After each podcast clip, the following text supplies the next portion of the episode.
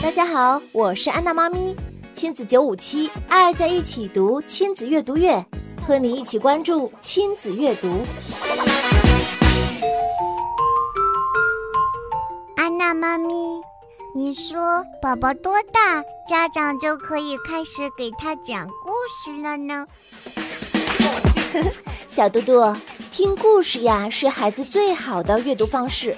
因为听故事可以帮助孩子很好的积累词汇，培养语感，为以后写好作文打下良好的基础，更会激发想象力和创造力，真的是好处多多呀。那么究竟多大听故事才好呢？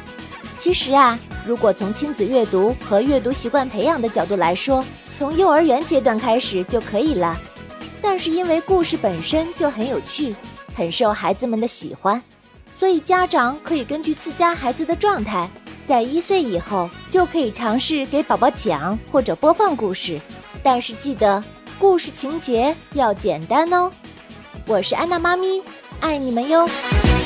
本次活动由苏州市妇联、苏州儿童广播联合打造。